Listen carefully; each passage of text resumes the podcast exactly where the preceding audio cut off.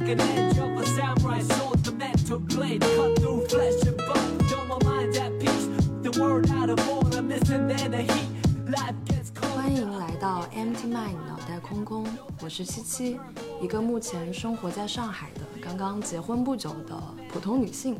同时也是一个传媒专业的在读博士。In microchip of my armor, a sign of all proof. The ultimate reward is I'm 这一期呢是特别的一期，因为今天这期不再是我的个人单口了，然后我邀请了一个特别的嘉宾，嗯，跟大家打个招呼吧，嗯，大家好，我是七七的老公，要不还是有一个代号呗。就在这个平台上就叫七七的老公，我觉得蛮好，因为这是你的一个呃主体。其实我是呃配合着说说一些话，我觉得就可以了。那就这样吧，因为我今天确实是第一次自己在自己的播客里做一个对谈类的播客，我往期都是自己一个人吭哧吭哧的在就是书房录。呃，我们俩现在是一个什么状态呢？就我们俩之间架了一个话筒，然后我们俩就是斜着面对面，斜着面对面，就成一个直角，这样嗯便于话筒收声。可能我想先解释一下，为什么我之前一直都在做单口播客而，没有做这种双人对谈的形式。对我来说，最直接的原因是因为我觉得很方便，因为我一个人就可以录，随时随地，然后想说我所有想说的内容。但是单口播客呢，其实我会觉得一定程度上来说，比双人播客要难一点。单口可能需要一个提纲，双口的对谈呢可能不太需要，对，或者是你有了一个提纲但框不住你。所以我今天也很想尝试一下这个双口的形式，我们就可能找一个切入点去切入，然后顺着这个聊到哪儿是哪儿。嗯嗯，所以今天我就没有列提纲，但是起初我们俩最开始想要做一期双人播客的时候，我其实有想到一个主题，这个主题呢就是关于 MBTI，MBTI 就是它是一个关于人格测试，关于人的性格类型的测试。我觉得不是那么适合一个人去讲这个话题，一个人讲可能会容易把这个主题讲得很干。然后正好呢，我们俩在之前在吃饭的时候就深度的沟通过这个话题。前一两周吧，呃，我们俩平常经常会在家里讨论一些各种各样的问题。多数时间应该是在吃饭的时候，对，可能这顿饭就会吃的很长。对，就很拉长了，所以就是午饭午餐有时候吃到两三点，晚餐吃到八九点。对就是我觉得那个应该是占到百分之八九十，应该都是饭后。然后，然后呢？自从我开始做播客这件事情之后呢，每次我们聊到这个这个程度的时候，我突然就会觉得好可惜，我好希望有个手机把我们刚刚说的事情录下来，呃，想让更多人听到吧。我觉得因为也挺有意思的，因为每次我们俩聊完，很多时候我都会自己有很多启发。对，很多瞬间非常真实、很直接，可能不是去预演可以做到的。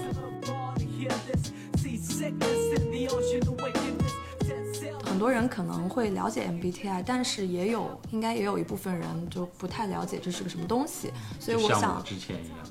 对，所以我想先大概给大家简单的介绍一下，科普一下。MBTI 这四个字母是指什么意思？呃，一个字母一个字母来，M 就是叫 Myers，B 就是 Briggs，嗯，T 是 Type 就是类型啊，I 是 Indicator 指导嘛、哦。i n d i c a t o r Myers Briggs 其实是两个人的名字，Myers 是美国的一个心理学相关的一个作家，嗯然后 Briggs 就是他的母亲，所以相当于是把这个母女两个名字结合起来。呃，他的这个标准翻译我是直接百度上面找来的，叫做迈尔斯布里格斯类型指标。哦，这个倒是第一次听听说过。对，所以其实我原来就是觉得很很很晦涩嘛。你本来这个测试最终测出来你是哪个类型，它就是一个字母组成的，然后它这个测试本身也是一个字母。我本来以为 MBTI 本身四个字就代表性格的四个缩写，但其实不是的，就是 MB 是名字，对吧？对 MB 是名字，呃，Type Indicator 这个东西，对吧？对的，它其实是根据很著名的心理学家卡尔荣格的这个八维心理类型作为一个基础发展出来的。它为什么会这么流行呢？我觉得，呃，很大程度上是因为它相对来说是比较直接。然后他会把一些比较复杂的东西最终归为十六种人格的类型。这个其实就是新的星座嘛。现在谈星座的人少了，而且这十二变成十六，好像就是多样化了一点。为什么决定聊这个话题呢？也是因为现在我我出去跟朋友社交啊，MBTI 就取代了原来我们聊星座。上次我们就上上周吧，我们去吃饭，隔壁一桌一对年轻人是刚一对男女是刚见面，好像我们就听到他们在聊这个。刚见面的男女几句话就聊到这个上面了。也先跟完全不了解嗯 MBTI 的听众朋友们普及一下，大概的普及一下。刚刚说到 MBTI 其实是四个字母组成的嘛，然后这四个字母呢，不同的排列组合形成了十六种字母的组合形式，然后每一个形式就是对应的每一种人格。第一个维度呢，就是叫做内倾型或者外倾型；第二个维度呢，叫做实感型或者直觉型。这个实感型就是 S。直觉型就是 N。刚刚为了讲这期播客，我查了一下百度，我觉得百度上对 MBTI 整个的解释都非常详细。就是如果大家就是不知道在哪儿找这些资料的话，其实可以建议大家直接去百度看看。第三个维度就是叫 T 型和 F 型，T 型和 F 型呃也是一个比较明确的，就是我觉得大家在做 MBTI 的时候，可能比较明确的两个维度，就是一个是 I 和外向和内向。内倾外倾这个好像比较明确。第二个就是 T 型和 F 型，所谓思维型和情感型。嗯，呃，思维型的人呢更偏向注重逻辑，F 型就是情感型，就会更多的有一种共情。F 型的人 feeling 对吧 feeling，对对那第四个维度叫做判断型或者是知觉型。嗯，判断就是 J，就是 judgment，呃 judgment 直觉型就是 P，好像是 perception，好像是 Perception。对我也会把我们俩测试的那个网站贴在下面，因为很多人对，其实我也完全不知道，但我觉得就是不知道这个 MBTI 的这十六型人格呢，并不影响你讨论这件事情本身，所以就是这是我感兴趣的点。这个十六型人格它的初衷啊，以及它的发展，以及它背后的一些东西，我觉得会，我觉得是更有意思的。然后呢，我我看到这个解释里面还有几句话，我觉得说的挺好的，因为之前我们两个在讨论这个话题的时候，并没有聊到这一点，就是他其实是说，嗯、大部分人并不是绝对的在某一个维度，嗯，就是定性在某一个维度，包括你做这个测试，它其实是一个百分比嘛，就是你是偏向百分之多少和百分之多少，其实可能大部分人是一个。变化的。对，在每个维度，它两个都是兼具的，只是说你更偏向哪一种，并不是说像星座那样，就是说你是几月份，几月到几月你，就定死死在那儿。对，所以对所以这是我觉得是它挺合理的一个一个地方。说一下我们俩各自测出来的这个，呃，我测出来的是 INFP，就是我的每一个维度都是偏向抽象，或者说偏偏向情感，一个比较抽象的人。然后他那个大家做那个十六人格的测试，就可以看到他每一个人格的类型都会有一个代指的小图标。比如说我的那个就是一个，大家都都叫它小蝴蝶。就是一个这样的一个形象，然后他的这种人格类型被概括为调停者就是那个 mediator 是吧？（mediator），对，就是在一个像一个中介一样的嗯这种角色。你来说说你的吧。我我测出来，呃，我已经忘了叫什么呢？I N I N F J，倡倡导者，就是倡导者是吧？倡议者，对，倡导者或者提倡者提倡者，就是我们两个就差一个字母，就是最后那一个字母。我是我是 P，他是 J。嗯，其实很有意思的一点就是，我之前呃，在我老公没有做测试之前，我一直以为他是 INTJ。对，对，就就是其实我在做那个测试的时候，我也是觉得，就是如果放在五年前或十年前，我大概也是 INTJ。给大家解释一下，INTJ 叫做建筑师人格，因为我老公就是学建筑的，他是，建筑本身是做建筑设计的。对他本职工作就是建筑师，所以我当时一看就觉得，呃，他是不是就是这个人格？然后我再一看这个人格的解析，我就觉得哇，太像他了。但是后来他测出来之后，并不是你的这个人格叫做提倡者嘛，然后他的这个人物画像是一个小老头，就是一个白胡子老头。我是小蝴蝶，你是小老头。你做这个人格测试的话，就可以看到，呃，他把这十六种人格分为了四种类型。我们俩的都属于这种叫做理想主义者就是中间的两两个字母个字母是 N F，、中间两个字母。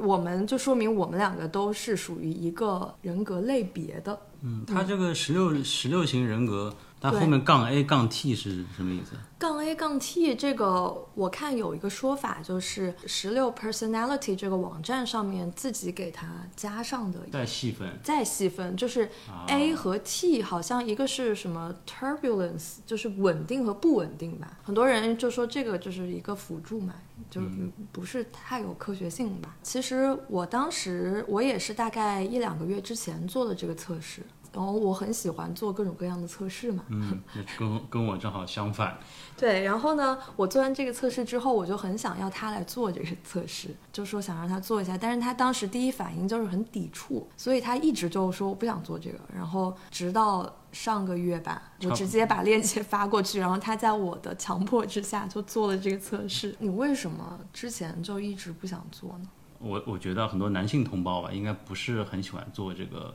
看星座这类东西，或者这个性格测试这样的东西。我会觉得人是不定性的。我觉得任何星座啊，或者这个 MBTI 测试啊，类诸如此类的这种测试，想去泛化的贴一些标签嘛。我会想到什么呢？我做这个测试之前，我就会想到你去欧美的去买唱片店，你会发现有些音乐它比如说是 alternative、jazz、blues、indie rock，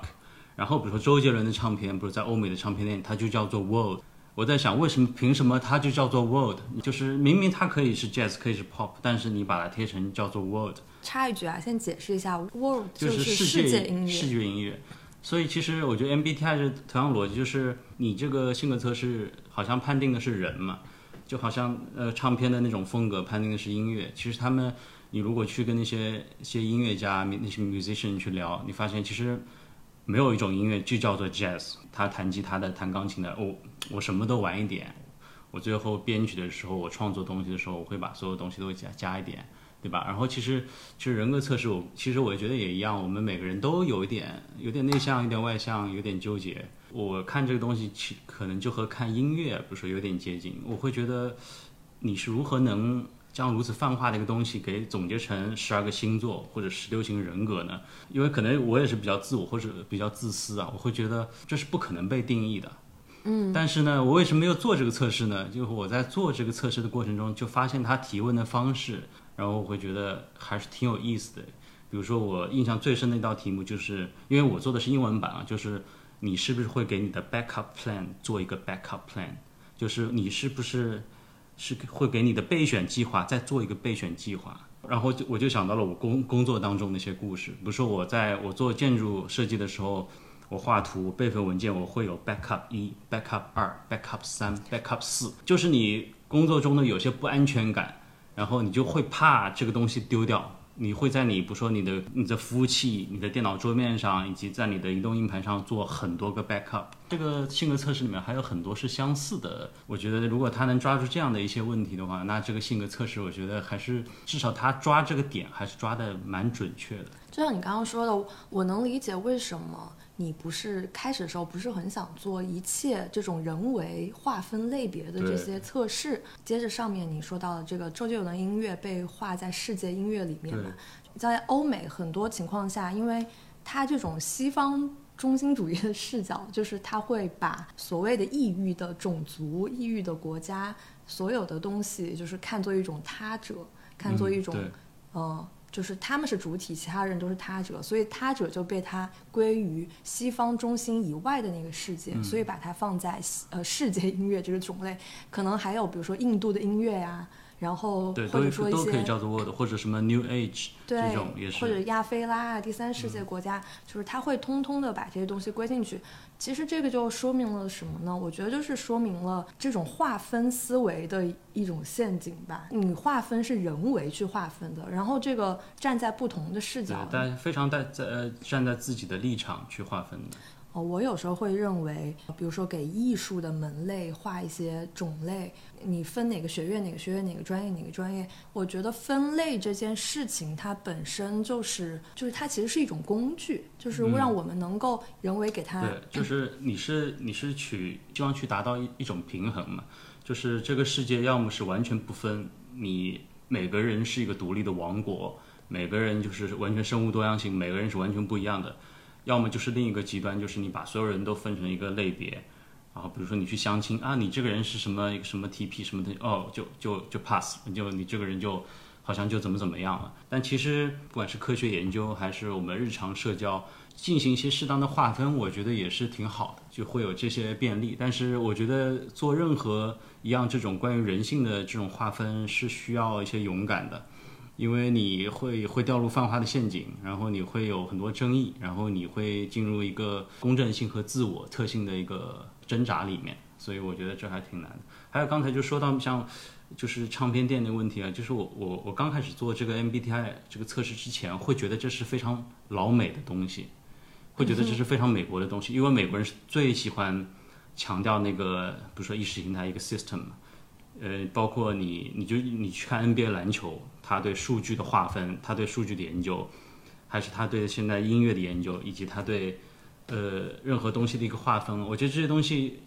我我是觉得欧洲人或者日本人他们不会这样去做的。对，就像我之前跟你讨论到，就是所谓也是做学术这个领域吧，就是所有的我们现在比较崇尚的这种实证主义，其实就来自于美国。不论是哲学还是我们的这种传播学，它在欧洲，它都是一种思辨型的研究。思辨型叫做什么意思呢？就是它会比较在乎从理论到理论吧，就是说这个哲学家、这个社会学家他。自己通过对生活的领悟，或者他根据他自身的经验去归纳一些东西，然后形成他自己的理论体系。然后实证理论是什么意思？实证就是你必须通过严谨的、所谓有逻辑性的证明，要提数据，对，你要去有收集数据，包括。这个数据不单只是说这种这种数据，也会指说你去做访谈，你做访谈，然后把它进行编码，就是它需要一个这种自下而上的逐逐严谨的过程，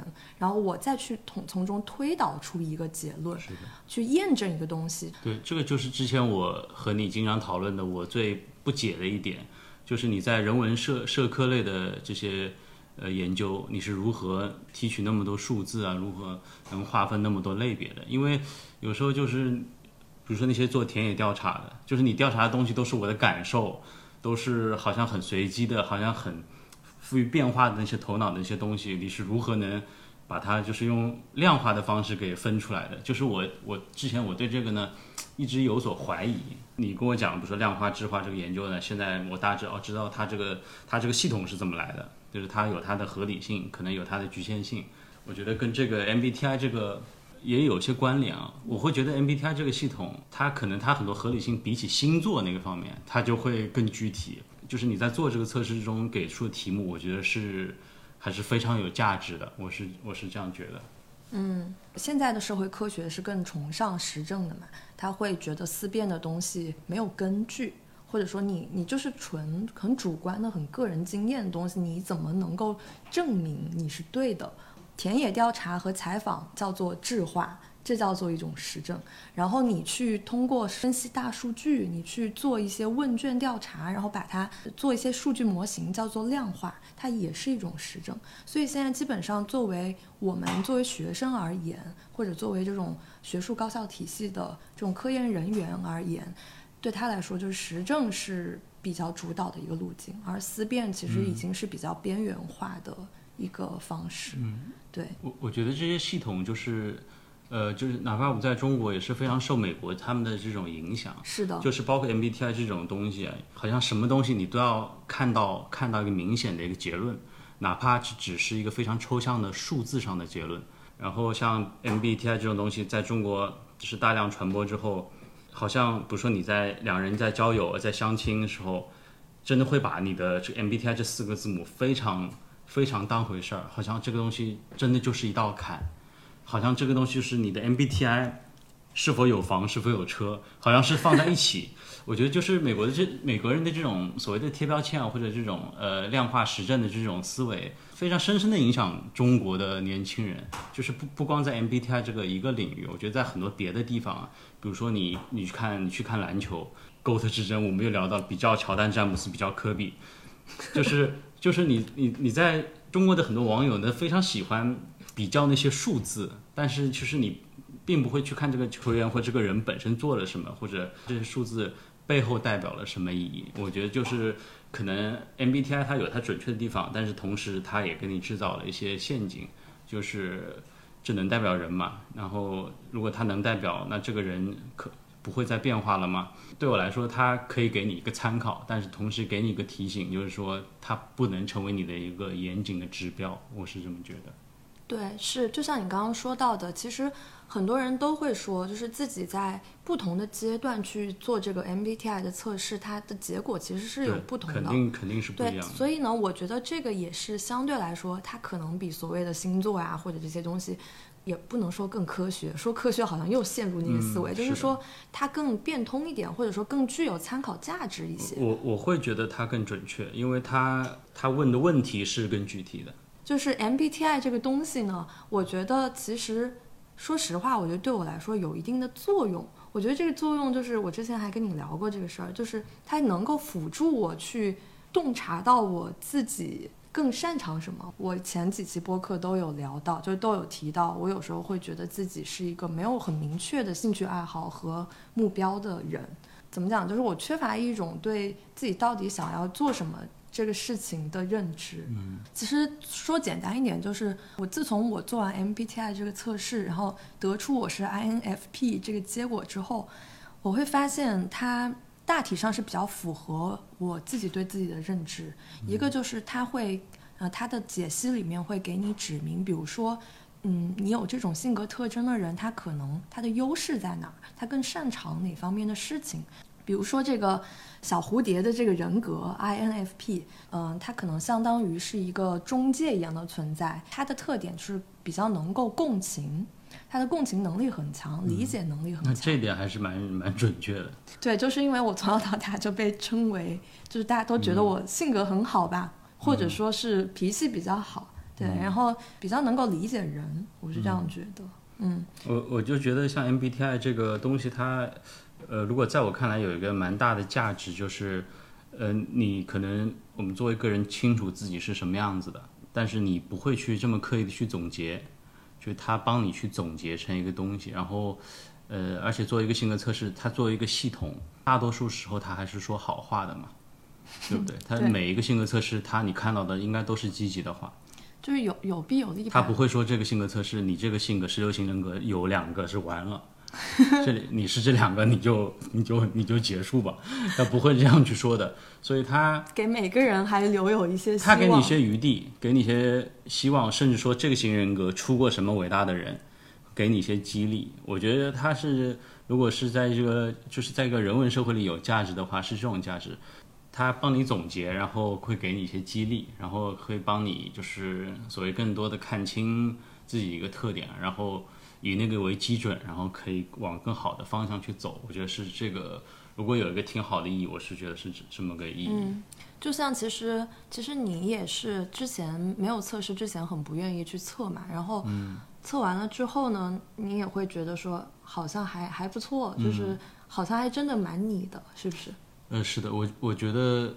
就是你在做那个一百一百道题，对吧？通过他的提问，你会觉得这个测试就慢慢变得有意思起来，因为你会发现有一些点，就是你呃成长过程中和你生活里面，就是你你觉得你明显跟别人做的不一样的，或者说你确实纠结的那些点，就是他问的这一百个问题是在我觉得是在现代社会中跟我们的生活贴得非常近的一百个问题，所以。而且我也发现，就是确实我在跟比如说新认识一个朋友的时候，如果你们互相交换自己的 MBTI，你确实非常有助于你在一个可能在最表层的这个维度上面吧，一下子就可以认知到这个人大概是一个什么样子的人。就他从这个角度，他是非常便于社交的，对吧？是让你有一个谈资，然后有一个可能是比较浅层的一个认识，对吧？如果这个对方是 E 什么开头，和你是 I 什么开头，你大概就对大概，就知道了哦，这个人可能是希望我多一点主动，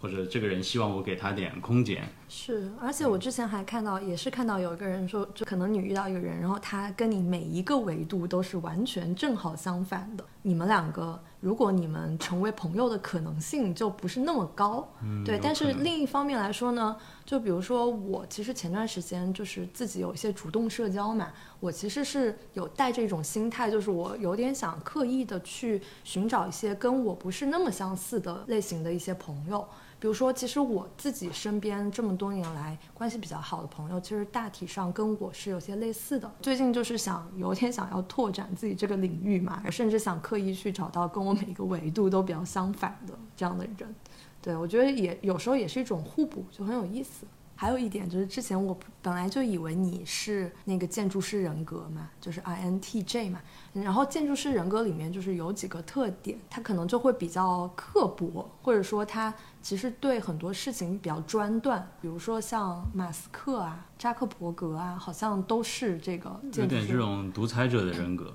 对啊，还有包括谷爱凌测出来也是那嗯，个对，就就就非常像嘛。你的这种小老头的性格就是 INFJ 跟 INTJ 差了一个字嘛，一个字母。INFJ 就是小老头，他可能对这个世界有更多的善意的关同怀。情，对很多事情可能我觉得那个 INTJ 会更笃定一点，就是我我对这个事情的我做一件事情，它的完成度要很高，但是执行力很强。对 INFJ 可能会呃再回望一下，呃，是不是我觉得要缓一下，我要考虑一下别人的感受，就是可能我会觉得往你那个调停者的方向再走一点，对我可能是这样。所以其实当初当初你测出来之后，我感到松一口气，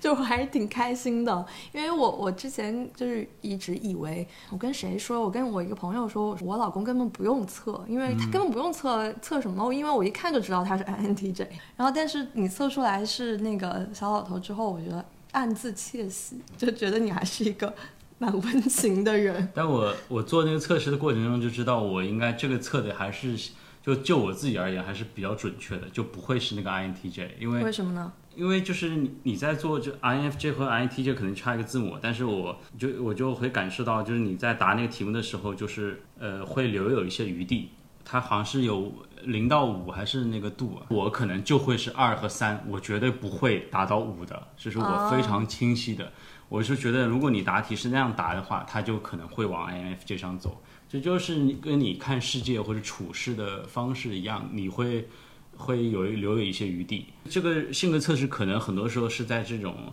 极端中摇摆在摇摆到平衡，然后你人的一生可能随着你年轻气盛啊，中年稳定到年老之后，可能就整个人缓和。我觉得肯定是在一个变化的，所以这个呃，这就是个可能是你二十多岁的时候，说不定确实就是建筑师人格，就是对，就是我觉得我五年之或十年以前绝对是 INTJ，所以我说这性格测试，与其说它是性格测试，我甚至可以觉得它可以叫做情感测试都没有问题，因为性格你会觉得很强这个东西，但情感可能是瞬间的那个状态。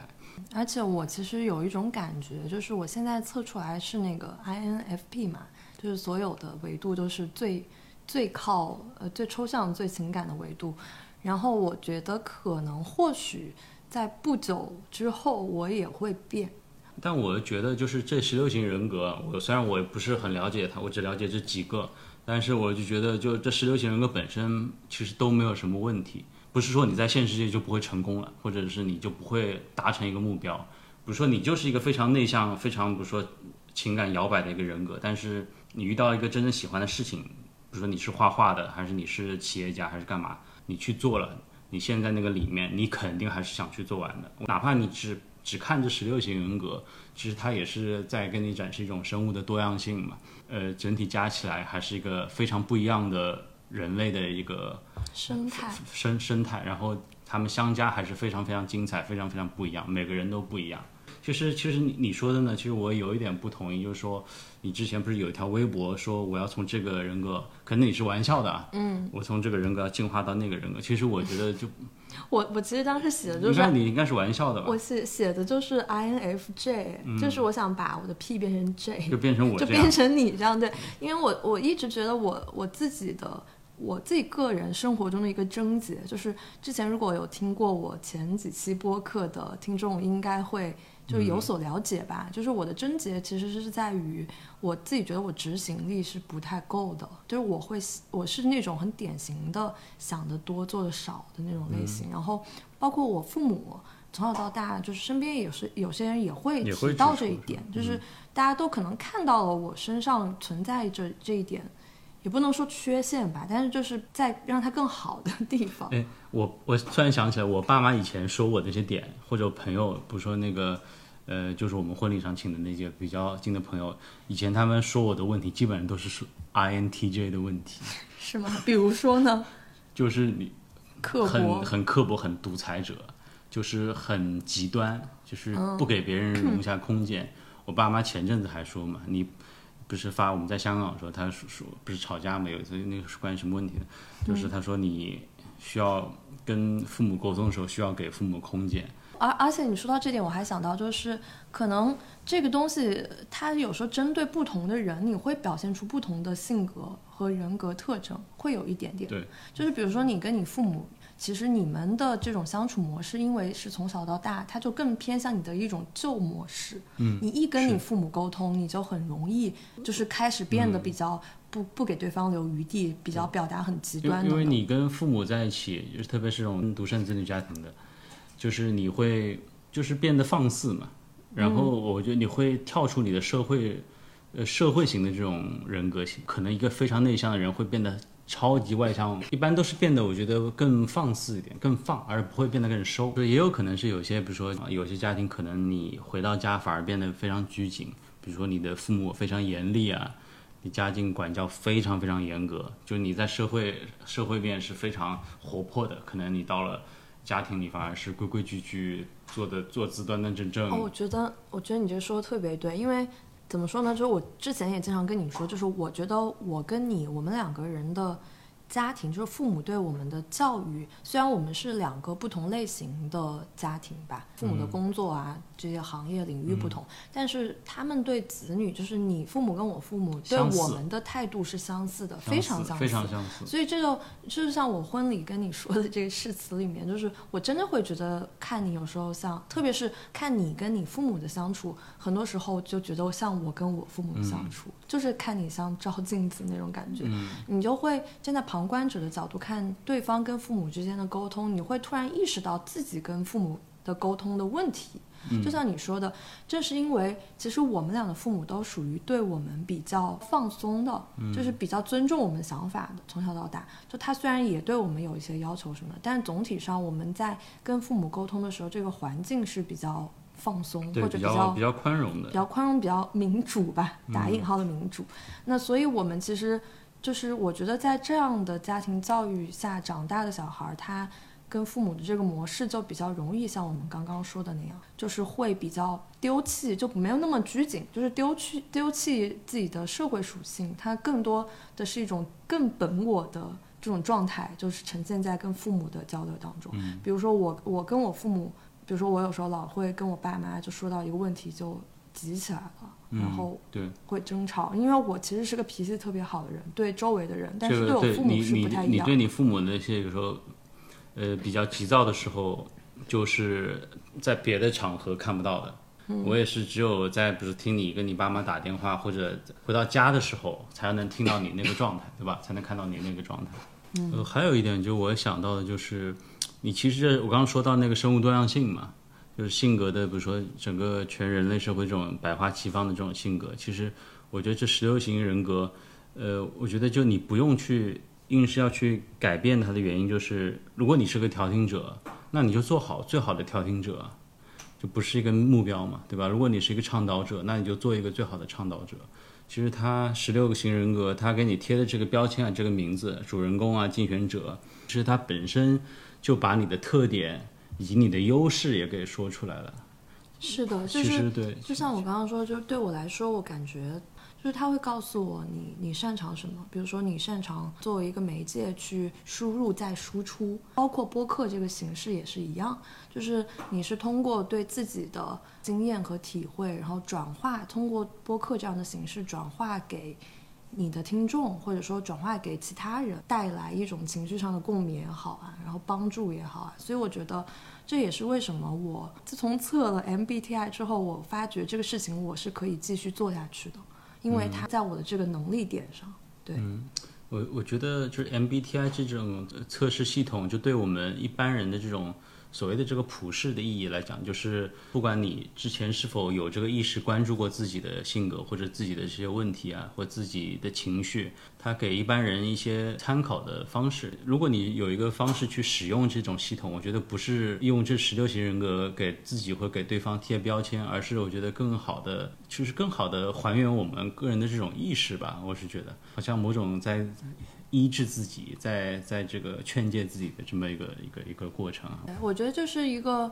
还是要提醒大家，就是当你做出了一个某种类型，但是你不要去限制自己，就这个东西它永远永远只能是一个参考。我突然想到一点啊，就是可以引申到我虽然是很之前很喜欢做各种测试的人，但是呢，就我不是很喜欢算命，你你明白那个点吗？哦，对我这个非常了解。就是这种各种测试，我觉得它跟算命，甚至说跟星座比起来，就是，呃，这种性格测试，其实你自己还是做自己的主人，去发掘自己。然后你去如果去算命啊，或者星座，好像你是把这个东西交给一个第三方。或者随机性来做定夺。对，因为我其实我身边很多人，很特别是女生吧，就是我很多朋友，我认为其实，在日常生活中已经执行力特别高、很笃定的女生，都会去找那个现在很很流行去算星盘或者算塔罗，找那个大师，就是多少钱算一次，就是给你诊断一下 最近你有什么问题，然后他他会给你一些具体的方法。你之前还问过我说到底是一个什么样的形式嘛？然后我也是问我的朋友告诉我的，就因为前段时间我跟我有我有一个女生朋友聊天，然后我就说到最近有哪些比较烦的地方，有哪些焦虑和问题，然后她就说说你可以去算一算啊或者什么。呃，一般来讲就是你会把你自己的问题描述给对方，然后对方就会帮你算一个星盘或者塔罗之类的，然后他就会给你一个很给你一个很具体的解决方案，比如说他建议你在呃某某时某刻什么时间点去做一件什么样的事情，或者你你比如说你找了一个工作，我要选哪一个工作，然后他就会告诉你建议你选哪一个，就是非常具体。我我我首先可以理解。首先我想我想说一下，就是我并不是说。这个不对或者不好，我只是说站站在我自己的角度，我可能目前暂时不会去选择这样的一个方式。但是我像你刚刚说的，就是非常理解这个原因是什么，就是为什么我们需要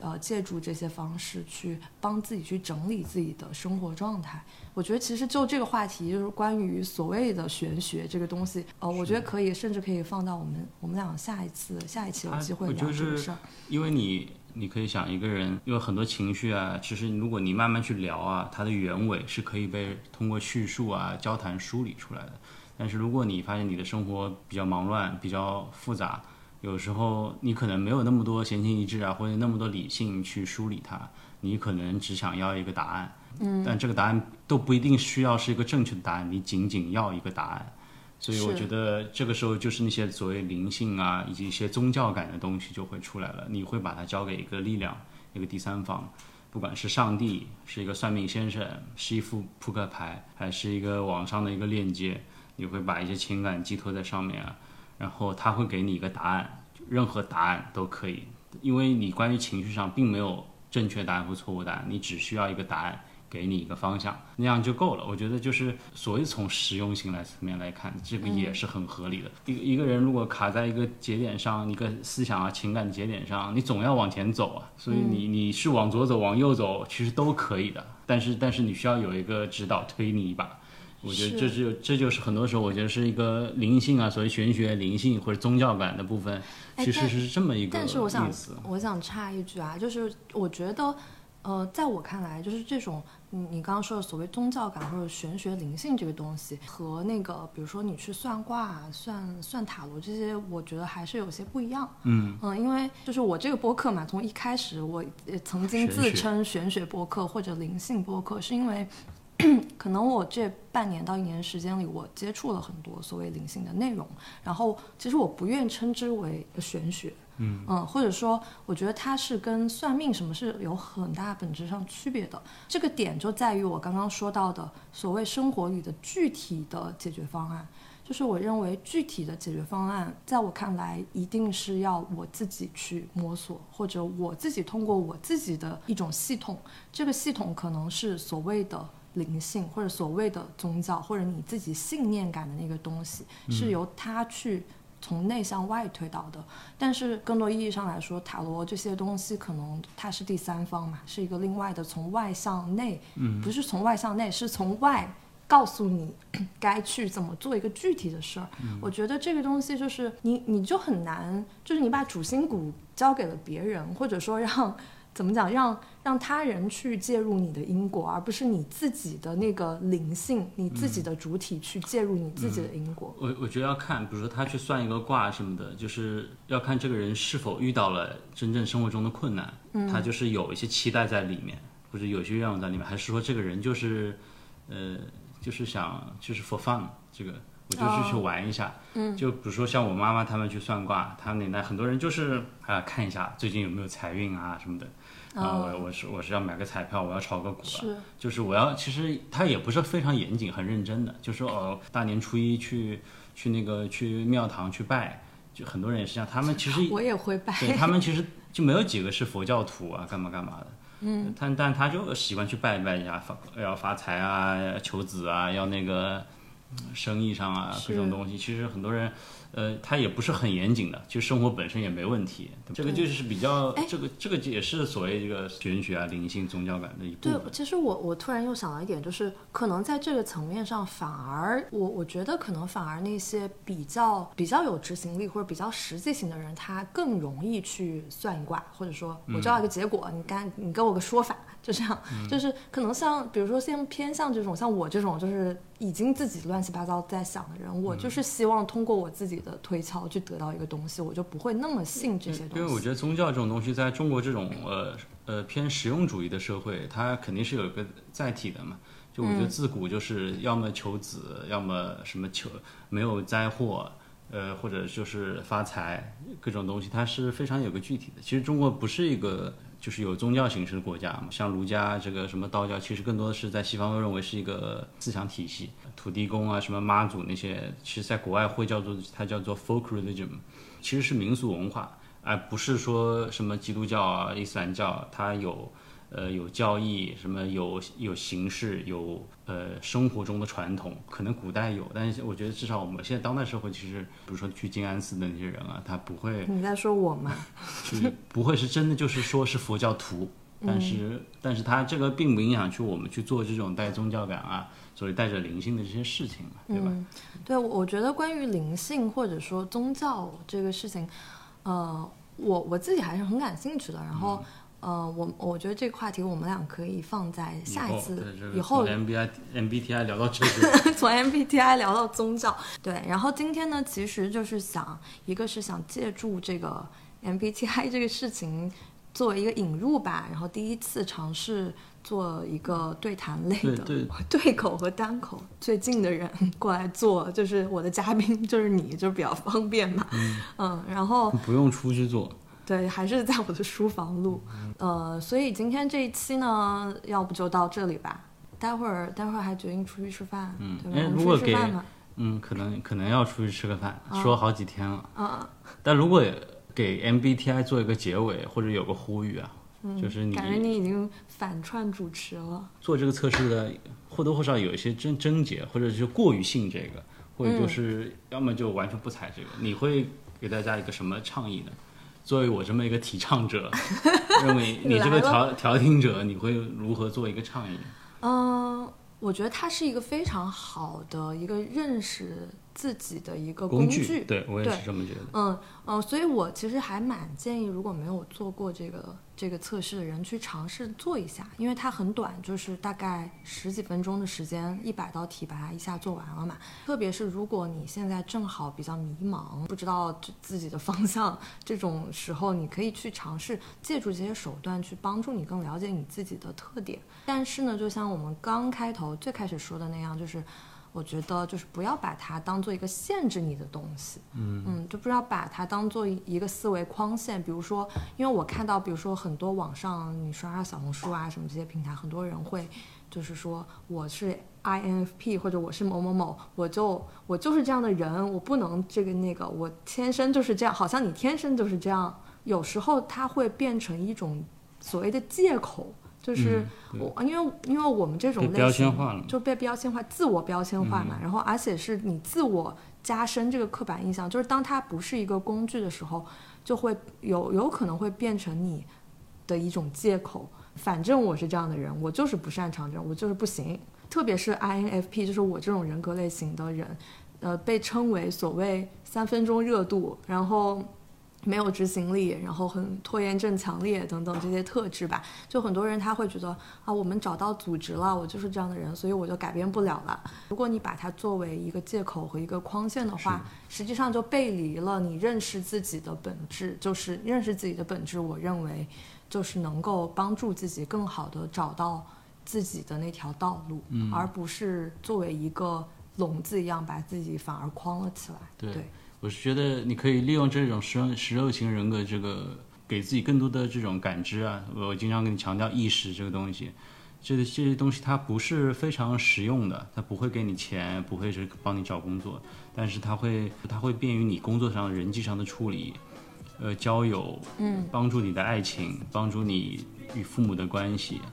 它是间接影响你实用主义那一侧的。你利用它的出发点不是实用主义，不是功利的，但是它可以间接的帮助你获得一些实用的效果。我是这样觉得。是的，我觉得你这总结真的总结得很好。嗯好了，今天就到这，我们等一下出去吃饭了。之后呢，我们应该也还会有这种嘉宾的形式吧？你可以再找找，再找找什么？那我可能就 赖上你了，因为你最方便，就是 INFP 人格又展现出来，就是我要做一些我马上就能做、力所能及的事情，不然这个事情很容易被搁置，你知道吗？嗯 嗯，好，那今天的播客就到这里啦。呃，我是七七，你也可以在其他各种各样的平台找到我。那我们下期见吧，嗯拜拜拜拜